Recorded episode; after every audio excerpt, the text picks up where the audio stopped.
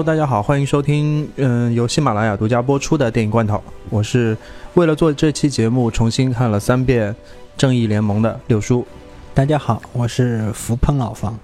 啊，说看了三遍是假的，我看了一遍。然后今天其实是我们要做一期前瞻性的节目，内容是关于海王的。嗯然后这个海王呢，其实，在之前很多我们在做节目的时候，在说 DC 的时候啊，有很多的 fans 其实，在后台会私信给我，所以老方可能没有看到，他不是评论的形式，哦。会私信的形式告诉我，我今天去参加了海王的那个媒体播映会，哦。然后非常炸裂，哦，呃，口碑很好。哦。然后到了有一天，就是媒体口碑解禁的那一天嘛，嗯。然后在我们的群里面有非常多的也是 fans，就是 DC fans，嗯。就会说，就你们不要再说那个预告片是海底小精灵了，然后它的口碑真的很好，然后就是啊、温子仁导演真的是可以的，然后。劝说我们一定要去看一下这部电影。当然，看这个电影我们是肯定会去看的嘛。我已经买了周五的那个电影票了。嗯，然后我们还是要回过头来说一说这个这个电影到底这个电影会是真香呢，还是怎么怎么样呢？我们来就这期节目可能会说一说我们的一个看法，对吧？嗯，哎，我们先从那个媒体解禁开始啊。前面我写了媒体解禁，前面说了口碑是非常良好，然后呃，就是老方可以说一下你看预告片之后的一个大家的感觉吧。嗯，这个预告片实在太多了，然后就是他把整个故事的一个大纲都扔出来了，嗯就是他。呃，有一段时间之前，他先是说在大家都在等海王的预告片，那时候嗯温子仁在说我要精益求精的剪预告片，嗯啊，嗯那那好吧，那么然后就是各种各样的预告片，就是在在中国即将上映之前嘛，纷至沓来。那么首先是一个一分钟的、两分钟的，然后来过一个五分钟的，然后再来一个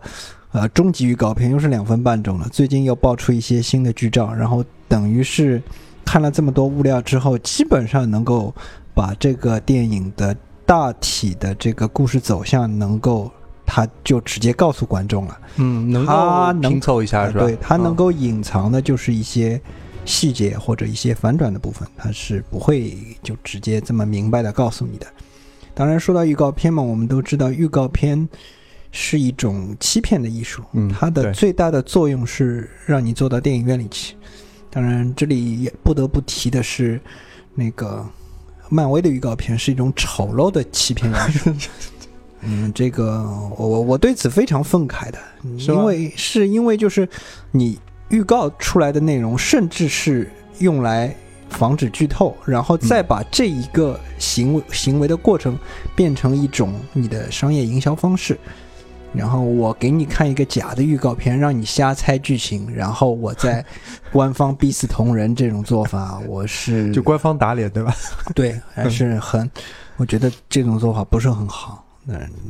当然了，从预告片的角度，之前我在那个呃群里其实也发表过意见。我我给人的感，我感觉就是在在在看像八六年的那个《西游记》，这个这我没有说《海底小精灵》，《海底小精灵》这个这个动画片还是蛮好看的。《西游记》其实也挺有意思的，像什么东海龙王啊、虾兵蟹将啊，什么到后面什么九头虫啊，九头虫对，啊对，然后奔坡爸爸坡奔这个都是很有趣味性的一类电影，一一类这种角色吧。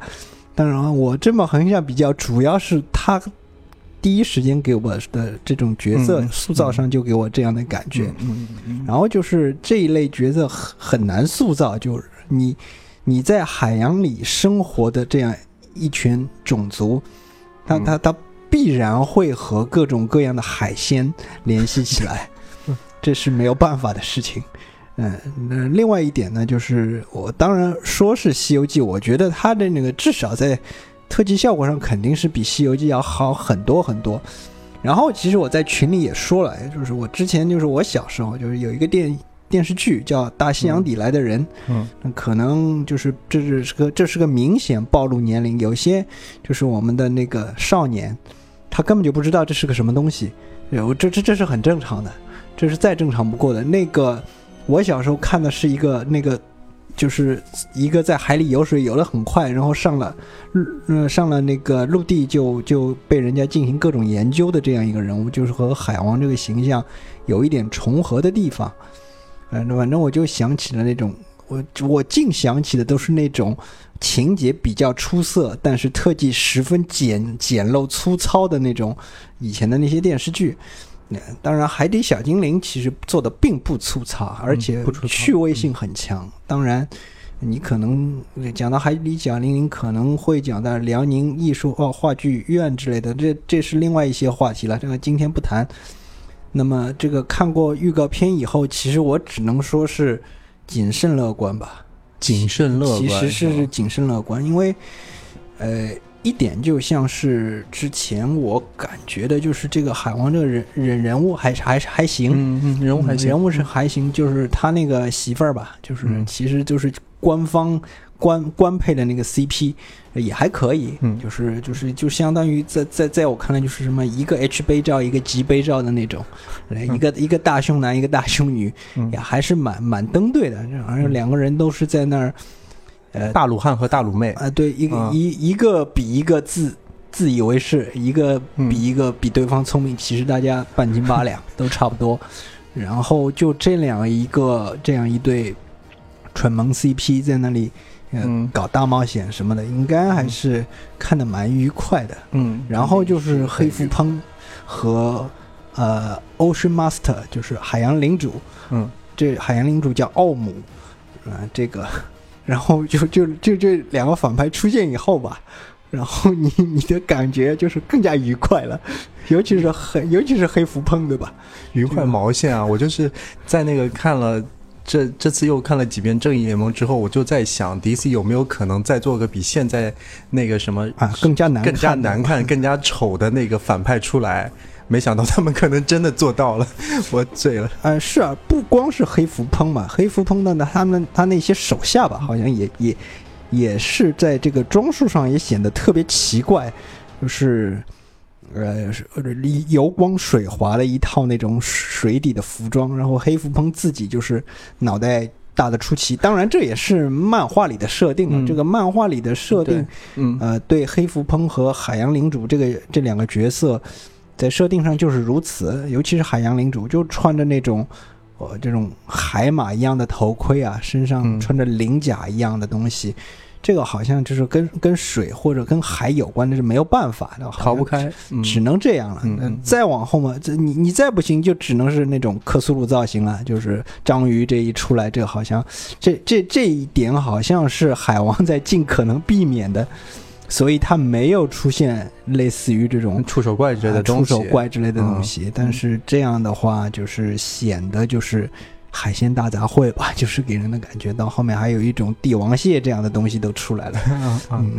看着就是好像脚很多，然后荒很少的感觉。呃，然后就是感觉看着，因因为它的色彩调料还是蛮绚丽的，感觉是给整个电影看起来感觉十分美味，你知道吗？嗯，反正从嗯从这里啊，其实我们就是看了，我也真的是看预告片看了快二十遍了。嗯，那怎么会这样？因为是一开始你说以一预告片的版本，首先是很多嘛，嗯也是各种版本都看了一遍，嗯然后后来就是。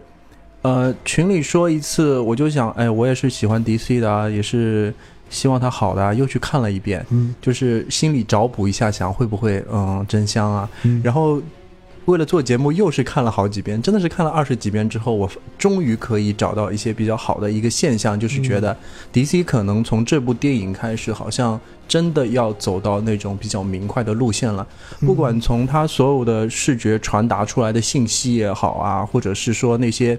人物角色那种性格的选取也好啊，都是属于非常直给的啊，然后关系也非常的明晰。那个五分钟的预告片，基本上就帮你在梳理一个什么姐妹情啊，不是姐妹情了，就是那个什么我兄弟、我媳妇儿和和我家庭，对吧？我爸妈，我爸，妈，然后还带着一个顺便拯救一个大陆和海洋的故事，嗯就是它的主干会已经变得非常清晰，然后所有运用的色彩，就像你前面说的，比较。呃，透明度会比较高，不像以前 DC 的电影给我们最大的感觉就是黑咕隆咚的，直到前面那个正义联盟也也是整个黑压压的一片的感觉，嗯然后所有的在色彩的运用上比较单一嘛，不，这里面就可以看得出，就是我们的温岛就所设立的那个海洋的世界还是非常缤纷的。嗯。我相信在这些如果放到一个大的 IMAX 的这个尺幅的时候，你在看的时候会和在电脑上看的感觉会完全不同，嗯，会觉得更好一些。因为电脑上你看一个很小的画面的时候，嗯。你会觉得哎很杂乱，但是大的然后色彩绚丽的时候，你会觉得哎感觉很棒，嗯。类似于那个星际星际义工队。给你的感觉就是小的屏幕会觉得好花呀，大的屏幕会觉得啊很很棒。对对对对，这些我觉得可能是在看了那么多遍预告片之后，以及是结合现在媒体的这个风评，我会觉得它应该是一个非常明朗、直给，而且视觉奇观还是做的可以的一部电影，大概是可以这样去理解吗？真真人版的《海底总动员》对吧？海底总动员》嗯，对。那行吧，那说到这里，其实海王也不是我们第一次遇到了，在其实是《正义联盟之》这一部电影的时候，我们所有的中国观众差不多已经跟他加了次加了个微信好友了，就是杰森莫马马莫对吧？嗯马莫也是属于一个非常。讨喜吧，可以说这么这么说吗？因为我觉得他每次出场就带了一个广告特效背景音乐，头发飘逸的那种感觉，嗯再加上他特殊的那个青光眼的造型，除了有点像徐锦香这一点不好以外，其他都还蛮讨喜的。嗯而且在正义联盟里面，他基本上就是在扮演一个就是说真话的大鲁汉那种角色嘛，嗯让人的感觉非常不讨厌嘛。嗯，因为现在的那个 DC 和环呢，它就是原先的那两个老员工的业绩不好嘛，就是哪两个老员工？就是超人和蝙蝠侠，对吧？这两个苦大仇深的？这两个业绩不是很出色，就但是空领着高薪，但是产出比较低。那么，那么 DC 需要一个新的那个重头自己的一个独立员工，替他们创造点效益嘛。啊那么就等于是现在是先培养一个新的员工，呃，看看他能不能挑个挑大梁，那么嗯就是海王了。但其实我们在说这个海王的时候，说说海王这个是个什么王，对吧？嗯但实际上，人家的英文名字叫 Aquaman，，Aquaman，就是水行侠，也是一个 Man 系列的。嗯嗯，还有一种就就是就是是啊，叫是海海底奇侠了什么的，也有这种翻译。但是最常出现的就是水行侠和海王，嗯对。因为呃，这个海王他也算是，其实他也算是 DC 的老员工了，他嗯也就比这个蝙蝠侠和超人晚那么几年，那么他们嗯，他们也算是这个头一批的呃这一群正义联盟成员之一嘛。嗯，那说是他是一九四一年出现的嘛，一九四一一九四一漫画出现，漫画就已经哦出现了。嗯他比他后面那两个反派资历都要深很多，像什么黑蝠喷和海洋领主，那都是八十年代以后的事情了。啊，那么，但是呢，这个海王一开始的那些形象就比较就是蠢萌嘛，就是类似于这个正义联盟里面刻意塑造出来的这个这个阿萨库瑞的这个形象，就是整天骑着鱼跑来跑去，对吧？骑这条鱼，骑那条鱼，但实际上是这个海王自己的能力在水里速度是全球第一。那么我也不知道为什么他在水里的时候还要骑鱼，他是想想表达什么？这个，然后就是就像在正义联联盟里，蝙蝠侠这个说你你的特异功能适不适合鱼说话？那么，那么他在早期的漫画里也经常就是和鱼说话，说问问这条鱼这个事情，问问那条鱼这个事情，啊就显得非常的讨喜，又好像是特别亲民的样子。当然，他还有一些奇怪的行径，像什么像什么海海盗和偷猎者投掷海豹什么的，这个这。这个这个这这这种由于由于这种行径，所以他被划归为喜剧和蠢萌的这种搞笑人物就比较行列胡。逼是吧？对，嗯然后他这个状态就导致他，大家他在正义联盟里，大家就想不起这个人。嗯，比如说大家提到正义联盟的时候，就是超人、蝙蝠侠、什么神奇女侠，了不起再想到一个绿灯侠。嗯然后是吧？火星猎手和海王基本上就是大家都啊，还有这号人啊，这就是处于这样的一个位置。就是现在等于是前面这个老员工里面，除了神奇女侠业绩特别好之外，这是另外两个老员工，就是就是就是说产出比较低。那么现在还是要培养一个新的增长点嘛，嗯就是把海王抬出来了。那火星猎手可能由于过于小众，对对现在也不在计划之列。哎，其实这个我从这个啊，跟现在我们就是生活当中的那些自媒体的人特别像。就你看那种什么蝙蝠侠啊，什么超人啊，你看他如果是写个微博或者是做个节目，整天那么黑暗的，谁他妈听啊？你觉得呢？对。然后就是神奇女侠，很很正常，她是一个大美女女神啊，上个 Instagram，但没事儿就点点关注啊，就必须是个流量入口。再接下去，我们看这个新员工啊，就是一个大鲁汉，愿意。跟随潮流去更新的一个人，我觉得，然后他又有徐锦江的气质，并且这一次像这部电影还是中国比国外算是先要上，对吧？十二月七号是领先全球在华语地区进行上映。公映嘛，算是对，在中国大陆的上映时间是七十二月七号，然后在北美地区是十二月二十一号嘛。哦，那就是在中国像就是中国自媒体者的一次狂欢，我觉得 就以前就是我们做个什么黑豹，我记得老房还就是买了一张票去那个香港去看了一个首映，还为了提前几天做出内容，对吧？嗯，当然这个票我到现在还没办法报销，然后就是。这次不对了，这次我们要就是美国或全国各地的 YouTuber 或者是那些内容制作者到 到中国来看这个电影，然后去做内容到国外了，对吧？啊，这个这个说起来，我到现我去查了一下香港，香港也是二十一号上映。啊，二十一号啊，香港的就是部长啊，什么，我是超立方就要过来了，是吧？啊，对对，他他要他如果要提前看海王，他必须到大陆来。嗯，这点蛮有意思，这点蛮有意思的，就是，但是从反面说明，可能华纳还是觉得这个电影不容有失吧。就是我是这样觉得，因为，然后我们回到票房角度来解释的话，今年到快到年底了嘛，还有一个月就结束了。嗯，那不到一个月就结束了。那么今年的票房冠军，包括前五的票房里里面，我简单查了一下，那票房最高的就是那个《复仇者联盟三》，不说了，就是呃二十亿美元。嗯，那么远超第二名，要超超超过，就是说第二名加第五名加在一起才能够勉强超过这个第一名，那就是第二名是黑豹。嗯。然后是就是是我们剩下的那个第五名就是毒液，黑豹加毒液的票房加在一起才能超过这个第一名，这个就是甩开第二名好好大一个身位了。就是包括后面一些片片子，很多那些前十里面吧，前十里面它在海外票房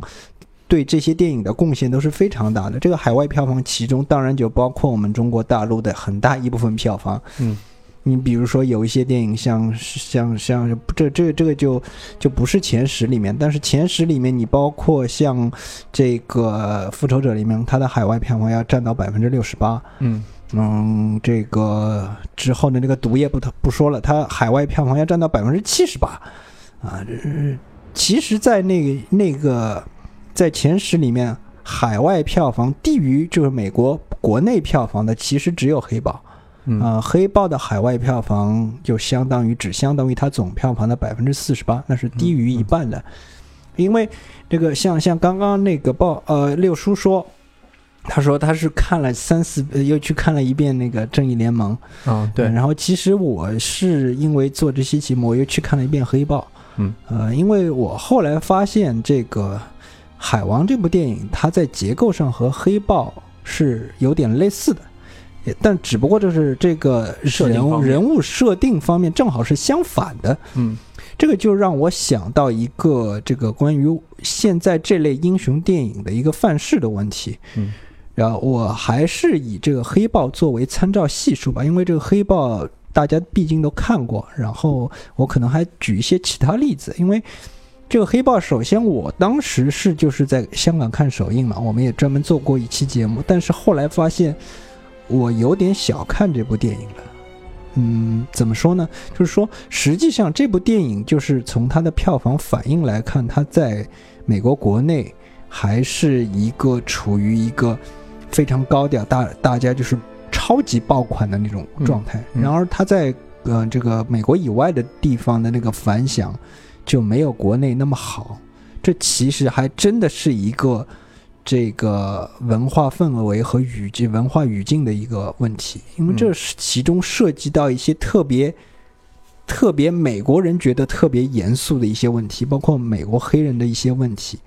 这一点就相当于他黑豹其实他塑造的是一个，呃，由美国黑人和非洲黑人之间的一些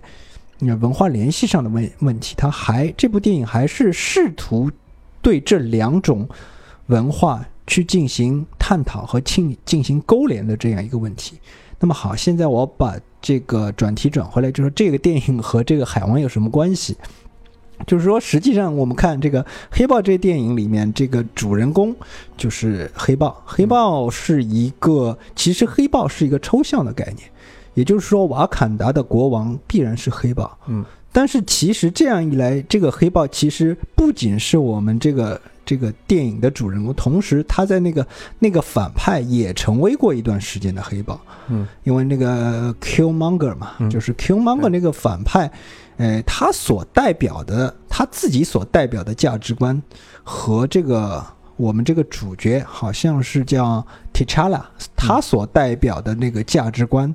最终的落脚点就是对瓦坎达这个国家究竟要向何处去的这样的一种思索。嗯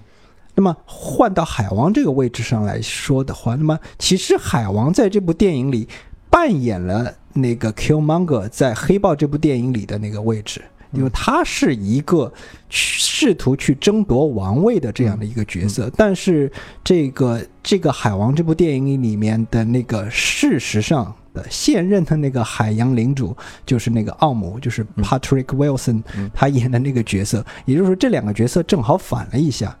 那么他这个定，他对这个海洋世界这个定位有没有可能像瓦坎达那样，或者去试图达到完，就是《黑豹》这部电影所讨论的那个、那个深度，或者是有没有去试图去讨论一些深刻的问题？这一点是，呃。呃，我觉得这个电影会不会去讨论这个问题，是它能不能，呃，比现在更加爆款的一个非常重要的一点。嗯也就是说，我个人的看法就是，当一部讲述英雄的电影，嗯他如果想被别人记住，其实任何电影都一样，对吧？他想让别人记住这部电影，他就必须去讨论一些更加深刻的问题。嗯，那么，呃，换到英雄电影当中，就是英雄他必须去解决一些，呃。更加严肃的一些问题，他去要解决一些他在成为英雄之前从来没有思考过，但是他必须去解决的一些问题。嗯那么回到这个黑豹当中吧，黑豹其实这部电影，我之前小说小看了它，是我小看了它试图达到的一个高度。它就是说，他实际实际上他塑造着这个 Killmonger 的这个嗯反派，他所提出的论点，事实上我看下来他是正确的。我在看第二遍以后，我发现 Killmonger 的主张是正确的。你你能简要介绍啊，简到介这 Killmonger 的主张就是说，那个首先就是瓦坎达这个国家嗯不能够再像其他的之前的那个、那些历任国王所秉承的国策一样，就是采取闭关锁国，对外宣称自己是一个呃落后的农业国家，以保护这个国家的那个自身的安全。他不能采取这样一种方法。但是他所就是对这样一个终极的目标，就是让整个瓦坎达以他以最完整的姿态展示在这个世界面前的手段，嗯，就是通过用瓦坎达的科技去征服呃？征服整个世界，嗯。呃，但实际上这样一来，就和他之前的他所做的，就是那些白人殖民者殖民黑州的那些做法没有什么区别了。这样一来，就是他是以一种暴力的手段嗯去推翻，就是强加在他们在他们身上的暴力，嗯或者说，甚至于在这部具体到这部电影当中，它是一种暴力的手段，嗯去对那些曾经对非洲国家采取暴力手段去殖民、去统治的方法进行复仇。嗯，对，呃，这是他的这个手段上的问题，但是他的初衷是正确的。呃，同时回到黑豹这个角色，实际上黑豹也是提查拉这个人，嗯他原先在一开始的那个位置就是跟他父亲一样，说我肯定也是要呃延延续历代国王之前的那些闭关锁国，就是呃以各种方法隐藏这个国家的真实面貌，这种方法继续做我的这个国王。但是在这个事件的发展之后，对吧？在整个事件结束之后，他事实上他是向他的那个对手，就是从 Q Monger 身上学到了这一点。他也认识到啊，我们国家绝对不能再这样下去了。他是赞同 Q Monger 的这个论点的。嗯，呃，他也把这个论点，事实上他用他自己的方法继承了下来。嗯，他学会了这一点。他也同时认识到他的那个他手段上的那个不足，他选择了一种相对平和的手段去解决这个问题。嗯，就是第一，他说要这个向这个世界这个世界推广我们这个瓦坎达究竟是一个什么国家。他选择的方法就是文化输出，文化输出，然后就是或者是金钱输出、科技输出。他采取的是这样一种方式。其实这种方式，嗯。甚至这个电影还还包括一些关于就是我们之前说到的那个非洲未来主义的一些东西。它实际上这是一种，呃，美国黑人对非洲黑人或者对对于他们这个自己的这个自己的种族根源上的一些文化上面的一些想象，呃，他试图去探讨或者是弥合，由于这么多年的这个奴隶买卖造成美国黑人自己的文化。和非洲大陆的传统文化有一些脱节的那种状态，呃，因为我们想到美国黑人的一些所谓的这个文化是个什么状态，我们可能就是有一些固有的印象，会想到一些嘻哈啦，什么什么大金链子啦，什么，甚至于直接就进入到什么吸毒、钢丝啊，就这这种这种状态。实际上，真正的黑人文化未必就是这样。嗯他也这部电影也试图做了一些探讨，这就是为什么这部电影在美国会受到这么多的欢迎，而我们由于没有这样的一个文化语境，所以体会不到这一点。对，嗯，当然这些是我在。看第二遍《黑豹》的时候，我想到了一些问题，因为它在结构上和这个《海王》比较像嘛。嗯。但是我们这一期实际上是《海王》节目，不是《黑豹》节目。但是我说了那么长，好像有严重偏题的问题。但是我我最后落到这这个点，就是一部英雄电影，不管它是什么英类型的英雄电影吧，就是他在塑造英雄这个人物的同时，他必须让这个英雄。去解决一些更加严肃的问题，或者说他必须解决一些更加深刻的问题，这样你才能够让别人记住。同时，也这个这个黑豹这部电影也证明，去解决困难，或者说去进在英雄电影当中进行深刻的思考，嗯，不是一部商业大片绝对不能做的事情。呃，这之前其实克里斯托托弗诺诺兰吧，他等于是在一开始就把英雄电影或者漫漫画电影这个类型的边界直直接拓宽了。你比如说他的那个《黑暗骑士》三部曲，呃，尤其是比较受大家称道的就是那个第二集《黑暗骑士》，他在这一系列电影当中，他加入了大量个人的一些见解。呃，许多人就认为这三部曲不是一部漫画电影，这是诺兰的电影。呃，当然，诺兰个人的一些见解是否正确，这里不做判判断。但是，当我们从我从一个普通观众，当我在看这个《黑暗骑士》的时候，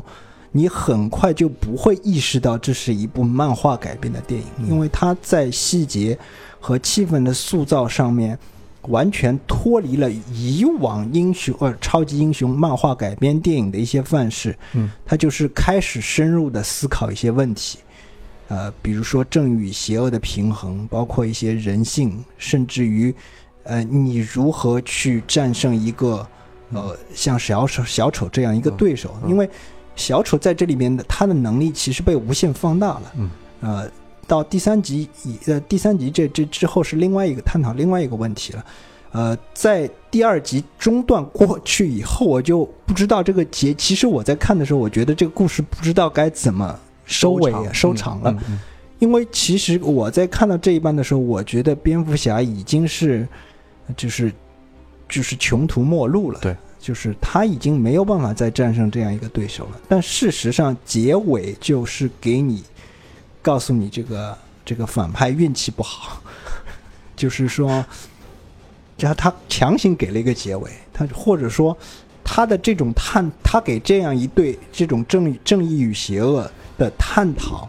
啊，给了一个自己的答案。当然，这个答案对不对，这不是这部电影所要所要需要的，需要给出答案。不是这部电影的那个作用之一，而是他提出这样一个问题就可以了。然后许多观众，呃，那个时候我我也也很困惑，为什么这样一部电影会给给给大家这么深刻的印象？嗯，其实这样一部这部电影它也是一个比较严肃的电影吧，但是以至于这部电影当时在二零零八年的时候也很火。那当当然，这也不仅仅是，还也还多亏了陈冠希老师，当时在电影里有有大概十秒钟左右的镜头，然后也让这这部电影从其他方面小火了一下。还有还有一个段子说的是，当时的总统小布什说说正好来到中国参加奥运会，他下飞机第一句话就是问我们的接机人员，你有没有看过《黑暗骑士》？这这这个好像这这就说明这个电影在当时就是流传有多么广。嗯。这样一部电影，其实从侧面也证明了，你可以在这种商业大片里去探讨一些严肃问题，呃，探讨了严肃问题，或者做了一些你之前不可能在这类电影当中去做的事情，不一定会让这部电影，呃，就是票房一塌糊涂。这这种尝试，诺兰做成功了，嗯，但是诺兰的问题就是在于他做的太成功了。嗯，以至于后继的那些电影，就是说，就比如说我们的扎导，其实扎导，我我已经不止一次的表示过，我相对来说，我我还是更喜欢扎导那些风格。他是扎导有自己的那一套风格，嗯，他在美术和影像上的成就，包括对场动动作场面的塑造上，我觉得是肯定是超过诺兰的。嗯，那是，嗯，这诺兰，但是诺兰的思辨性，那那些电影的思辨性要更强一些。啊，这这个到到扎导那里，就是他等于是接诺兰的这条路去走了下去，但是他应该说可能是观众对这一套比较厌倦了吧，就是。觉得长时间的陷入这种思辨之后，可能觉得大脑皮层也比较也比较吃力。那我觉得啊，我是这样觉得，就扎导其实他在一些就是所谓思辨深度也好啊，或者说讨论度也好，其实都是在的。但是他跟诺兰很大一个区别上，我觉得像诺兰他会比较用讨巧的方式，比如说他的剪辑也好啊，嗯，或者他的一些。时时对时间的那种控制也好啊，我觉得那种紧张感的塑造堆叠也好啊，它会让你觉得这个问题迫在眉睫，你要去想它。嗯，扎导不是的，他扎导真的是一句话一句话用时间去堆出来，让你觉得这个事情你好好想一想。嗯，给我印象最深还是那个 Watchman 嘛。嗯，其实他一开始你看到的就是很多细节片段片段细节。嗯，那些英雄做过的事情，你虽然从一开始 Bob Dylan 那首歌开始。你就陷入了一种氛围，但是你你没法思辨的，直到他说了大概有个三个小时吧，那么三个半小时故事最后揭开那个谜题的同时，在火星上和一个赤裸的蓝皮男人说话对白之后，你才你回忆这三个小时说的所有对白，你才会觉得哦，值得我去想一想什么是机会，什么是人类，什么是偶然性。啊？那个时候你好像突然悟到了。那个感觉，我觉得不是所有人能够承受的。扎导就是属于那种得跟你慢慢聊、慢慢唠，把故事慢慢解开来说，一个场景一个场景给你描述，才能做到。但是诺兰可能在说故事的技法上更好，他很快的那种效率更高一些，对，很快很快就让你意识到这个问题的严重性以及他想。传达的东西，嗯，它那个效率就特别高。我们再去看 BVS，也是我们喜欢的一个，它也是一样啊，就是一个一个矛盾，一个矛盾，就是跟你说，就在说故事一样的，一个篇章一个篇章说，嗯，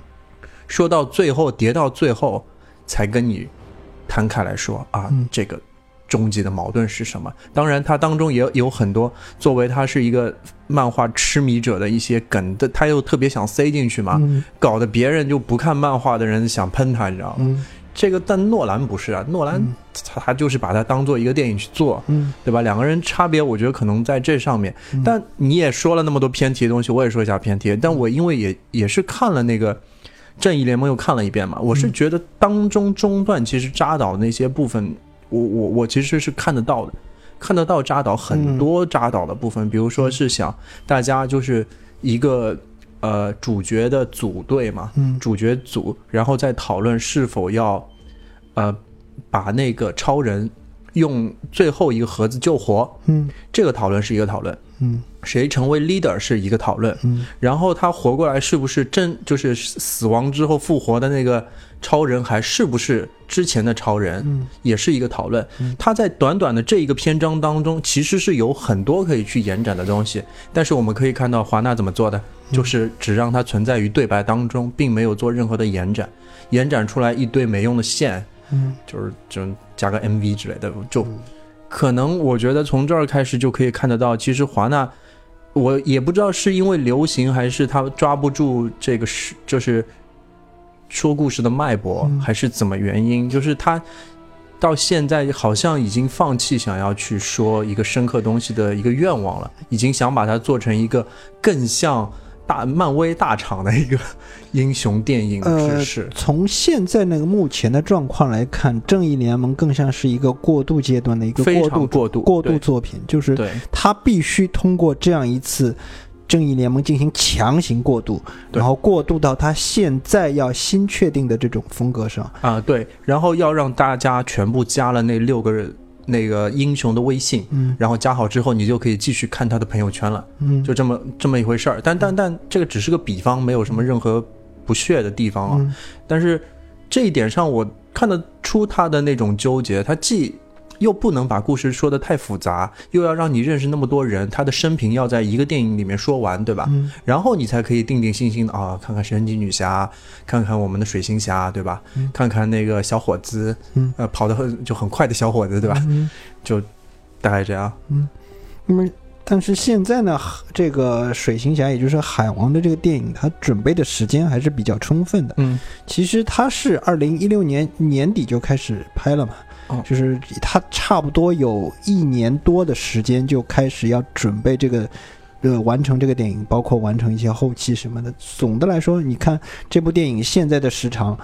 呃，一百四十三分钟，嗯呃，应该算是能够比较完整的，也是讲好一个故事。嗯而且，但是回到这一点上，就是我对这个电影唯一的一点期待吧，就是除谨慎乐观的一些，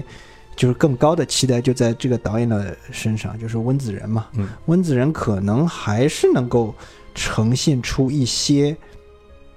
和以前不一样的东西，就是和以前的这个这个呃漫改电影不一样的东西，这是我对他的一点期望。尽管温子仁之前在那个《速度与激情》里面，就是我觉得他没有嗯没有没有展示出任何自己的个人特质。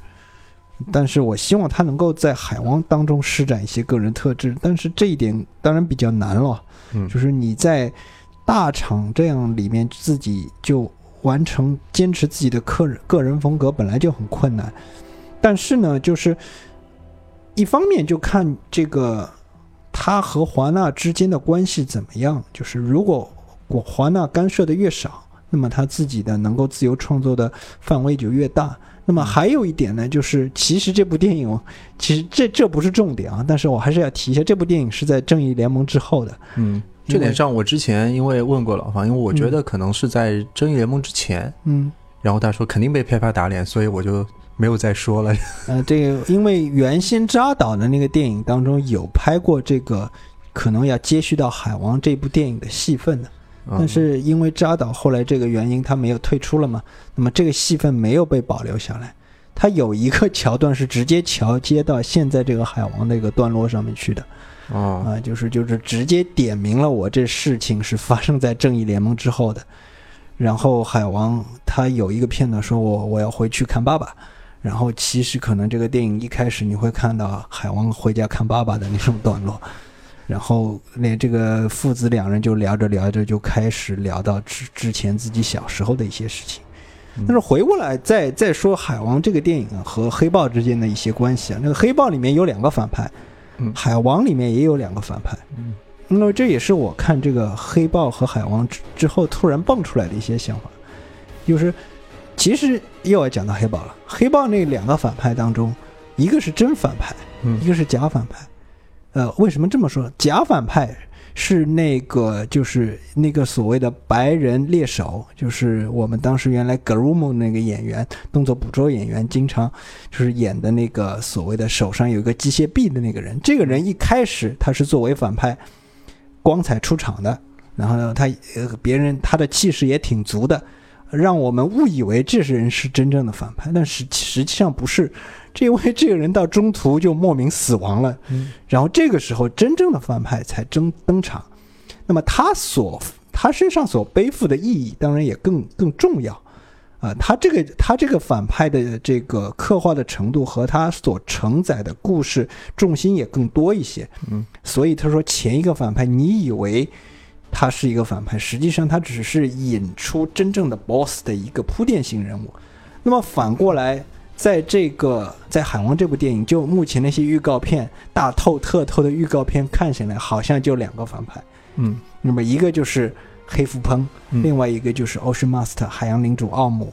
那么这两个人，我们可以，因为我们没看过这部电影，我我甚至于可以大胆揣测一下，到底哪一个是真正的反派。这个也许也是我们看这个电影当中的一些乐趣吧，因为它有一个，它的就它在结构上，它有一个和这个黑豹有点一个比较像的过程嘛，因为同时也有很重要的一点，也是涉及到一个英雄的这个概念。因为海王在预告片又说到预告片，他连这种台词都透出来了，那就是说这个梅拉就是他媳妇儿，嗯就是跟他说，他说你要成为一个比国王更重要的人物。他只能说还那那他说还有啥比国王更重要？他说英雄啊。那么其实你听着就好像是这两个，就是就是大鲁妹和大鲁汉话赶话说出来的东西嗯，但实际上它也涉及到一个比较重要的概念，就是国王的责任和英雄的责任又各自是什么？那么嗯这个也许是一个更加严肃的进行探讨的一个切口了。嗯当然，因为我们知道这个黑豹这个角色，就是 T'Challa 这个角色，他原先是固守在国王这个职责上面的，但是到结尾以后，他做了一点可能历代这个瓦坎达国王不敢做的事情，就是把这个瓦坎瓦坎达就是以这个完整的面貌、真实的面貌，嗯，就是伫立于世界之灵这样一个事情。啊是嗯他这种做法是做了自己以前或者他他原先那个呃，在他的这个认知范畴之内没有做到的事情，那么他这种行径或者说他的这种事情，他可以作为一个呃成为一个英雄。嗯。啊、在在当然了，英雄的类型有很多，英雄的那个范围也有很多。你比如说像我们这个传统小说里面《水浒传》里面，嗯。英雄好汉好像很多，然后你你从当时的社会状况来看的话，你好像又又觉得他们又不是英雄，就像像什么母大虫顾大嫂，像像像像什么鲁智深这样的人物，像什么李逵这个这样的人物算是英雄吗？他说为什么在这里面就变成了英雄呢？或者很多人也也愿意把他们叫做英雄，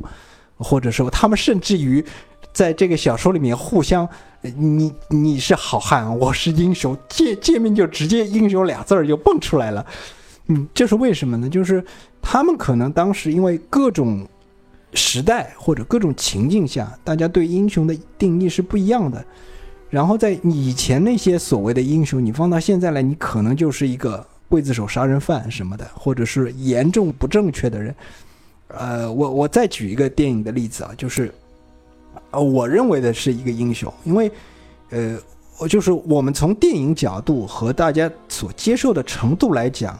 呃，英雄应该是一个什么样的人物，或者说什么样的英雄才能够更加讨人喜欢？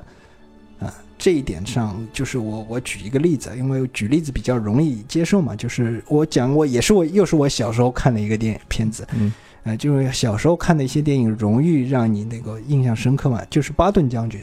这个是中央电视台那个时候放的上下两集，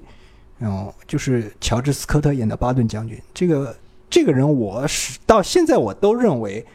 至少在这部电影当中，这个角色他就是个英雄。虽然他有很多很多的不足之处，但是他至少在这部电影当中，他刻画了这样的一个人物，让我认可他的，他是属于我能够崇拜的那种，我甚至于可以说是我向往的一种完美的英雄类型。他用了很多很多的手法了，当然，当然。但是如果你看过这部电影当中，就会发现这个人其实毛病很多。但是这些毛病在这部电影当中，你会发现，呃，在整个这这部电影的大基调之下，嗯，这些所谓的缺点或者说道德上的弱项，就直接是让他这个人物显得更加可爱，也更加真实。他犯了很多很多的错误，甚至于在电影中段，他犯了很多错误。其实这个电影从电影手法来讲的话，它大部分时间。用的都是一些仰拍，就是从从从从他下巴下面往上拍那种手法。这个这种手法，在后来我在看其他时其他时候就反复看的时候，呃，注意到的这一点。然后他在这部电影的一个开头，让人太印象深刻了，就是巴顿就站在一面美国国旗面前，冲着我们做演讲。然后我们只知道他下面有一堆的人士兵在听他这个演讲，但实际上那个士兵一个都没有出现，就是巴顿站在上面就跟我们滔滔不绝讲他自己个人对战争的认识，个人对美国的认识，呃，然后他最后甚至于直接讲到了美国人对战争的看法，他干脆就说美国人就喜欢打仗，而且就喜欢打仗然后打赢。啊，他就是包括这一点说反正就你说这个人就是很直爽，就是包括他之后，就是他唯一一次就是，呃，没有仰拍，他给了他一个平躺，就是他躺在一个沙发上，跟那个布莱德利和另外一个将军说，说自己如何要想办法，就是比蒙哥马利先到西西里的一些方法，就是不惜士兵的性命进行迂回强攻。呃，用用这样的一个方法，然后从这一路开始，他这个人物开始进入走下坡路，然后实际上到最后，你还会发现他当中有一个段落，就是说他打了一个士兵，说说说他不体恤士兵，实际上这个同时，他也给这个这个这个行径给了一个铺垫。为什么？就是这个巴顿这个人物跑到一个伤兵营里去看，就是受受伤的士兵嘛。然后一个受伤的士兵，一个几乎已经脸都要被这个炸炸没了的一个士兵，浑身包着绷带。然后巴顿看见他，就什么也没说，就是在他的下巴上唯一脸上露出来一点一点好肉的地方，轻轻地吻了他一下。然后你就就你就你就会觉得他对这个士兵是非常尊敬的。然后他就看到那个要挨他打的士兵，这人什么伤都没有的。就可能是因为所谓的 PTSD 吧，就是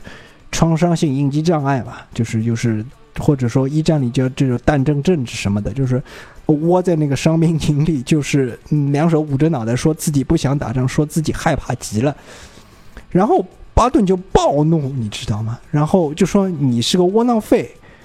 你这种。你这种应该马上去死！你根本就不配合这些打仗受伤的人待在一个地方，你给我滚出去！不许再给我在这里出现！你你给我马上上前线！然后他打了他一巴掌。这个这个行径，你说其实也很直给的，这个大家都觉得，我觉得一点问题都没有呀。但是就是说，他这个旁边就有有记者把这个行径，就跟我们现在这个自媒体一样的，说什么，说我我拍到了一个什么东西啊，然后某某什么打人了，就是，然后他把这个报纸上了标题，然后他就这个巴顿就被迫向全军进行道歉，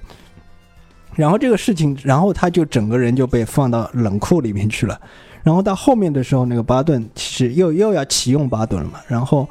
巴顿在启用之后，他就直接就是在后面的战争当中，自己就自己跟开着坦克，就跟这个那些士兵打成一片了。其实就说明，就整个这当中这一个过程，实际上是为了塑造，让这个人物更讨大家喜欢，就是至少他讨了我的喜欢，你知道吗？嗯嗯。然后就是包括这个巴顿这个人的性格。这在比照海王这个角色来说，他们应该有一些比较相似的地方，就是比较直爽，就是性格耿直，就是类似于有一些大鲁汉的那种、呃、东西。但是巴顿是一个非常浪漫的人，当然这这一点，这一点我认为。呃，这种人物刻画，海王达不到这个程度的。我呢，我顺便说一句，巴顿将军的那个编剧是弗朗西斯·福特·科波拉，嗯啊，然后他，我不认为海王的那个编剧水平可以达到刻画人物可以刻画到这种程度，但是呢，就是我的那个想法还是就是你如果能在这个电影当中去做一些类似的这种尝试，包括你穷尽一切技巧。在所有的方法当中呢，是你见缝插针的用一些这样的技巧，你还是有助于让这部所谓的漫画电影去漫画化，让它变成一个所有人都能接受的那种真正的意义上的那种好的电影，口碑好的电影，票房也好的电影，这个其实是可以做到。这个我还是呃我的最终落落脚点吧。因为，但是华纳现在的的这个现在的这个销路或者政策，显然是，嗯，没有往这方面的方面去想。他可能在亲民或者门槛低这一点上做出了很多的努力呀，对吧？呃，就是做出了自己的既定方针，也就是必须要朝这个方向去进行发展。因为这甚至于关系到他后面的一些后续电影的那些开发和制作，因为有一个资金回笼的问题嘛。嗯，因为这方面所谓的严肃问题，他可能就直接让那个神奇动物系列去进行考虑了。因为神奇动物里面它确实有一些严肃话题是值得探讨的，说所以让神奇动物去探讨严肃话题，让那些超级英雄就继续的。呆萌耍乐好像也也不也未尝不可，也而且他之后的那些电影，你比如说《神奇女侠》第二集，就我们现在没有办法窥到它的全貌，你也不知道他会走一个什么样的路线，他可能可以去进行一些更深的话题探讨。那么，那么他其他的像沙赞，就是这个纯粹就是一个儿童娱乐片。那么，但是你你你，我不怀疑你看这个电影的时候会看得非常爽快，就是很好看，就是很好玩。这个沙赞这个角色本身他就是个小孩嘛，呃，再往再之后有一些那个计划只是刚刚启动。你比如说像小丑，小丑是纯粹是一个二级片，但是它不划到那个主线系列当中去的。嗯，但是小丑光这样一个单单单这样一个系列的话，我不知道他就是他最终是要把这个小丑要塑造成一个什么样的人物，或者纯粹就是把他这种跨类型的当做一部犯罪犯罪电影来看，单独一部嗯那种对那种。那么其他的系列呢，就是现在这些票房没有反馈的情况下，他还没甚至于还没有开机，他有一个就是女性反派的一个。这个集合就是 Hillary Queen 的这那个带头的那个呃女性集合那个电影肯定是要要开拍的，但是你也不知道它最终会会拍成什么样子，或者说它的这个大方向是更倾向于小丑那个系列，还是更倾向于它现在的主流系列？问你啊，就是之前不是有那个自杀小队吗？其实自杀小队我本来觉得这个能够拍的比较。能够说些东西，但他也没朝那方面努力。嗯，你说那个哈利 Queen 和就是和独藤女和猫女这个组合嘛，对吧？嗯，这个会有计划吗？就感觉这些人大家也都不熟悉，然后感觉也蛮难的吧？就感觉就是赶潮流嘛，就是因为全女性的电影现在也能够做到票房好了。那么这就是当然了，就是可能是这。主要还是拜神奇女侠所赐嘛，就是以原先许多人认为女性作为主角的商业大片卖不好，但是神奇女侠给他们打了一下脸，就是说以女性角色担任主角的商业大片还是能够卖好的。你只要能够有更好的剧本和更好的制作。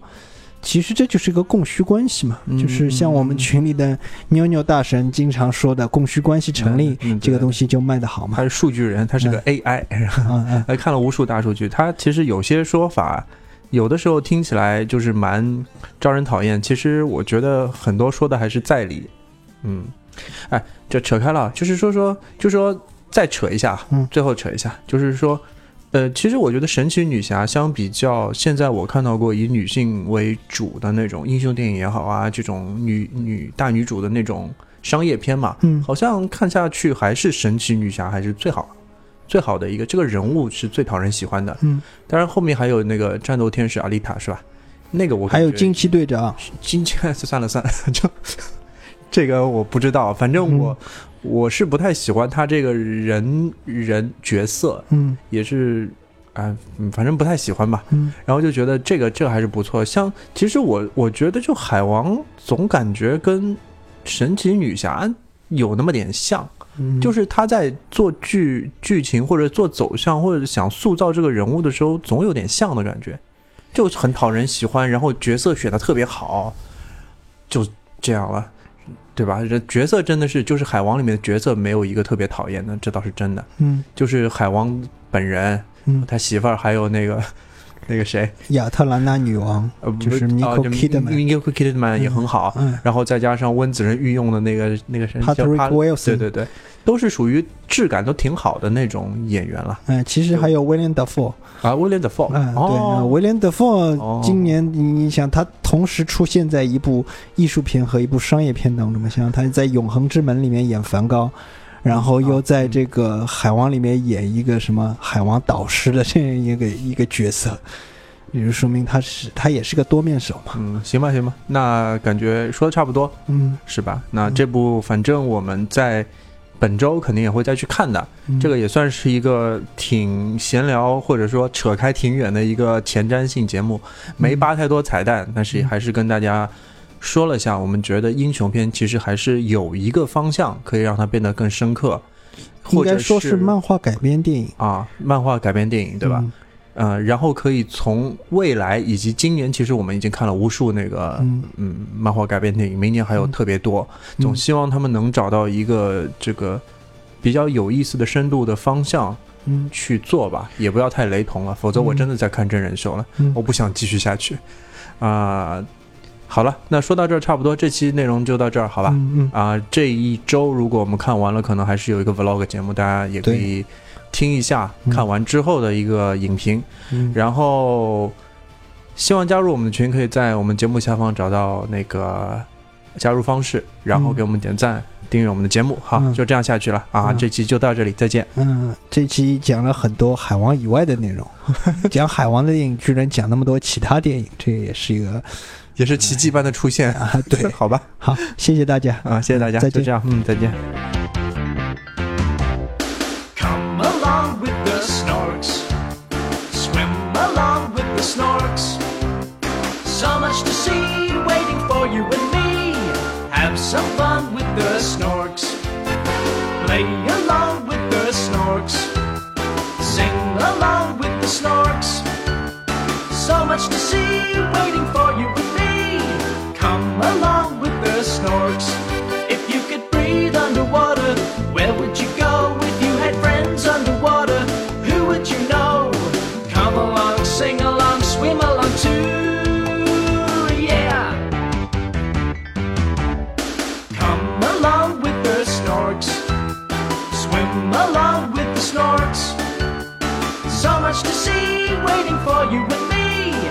have some fun.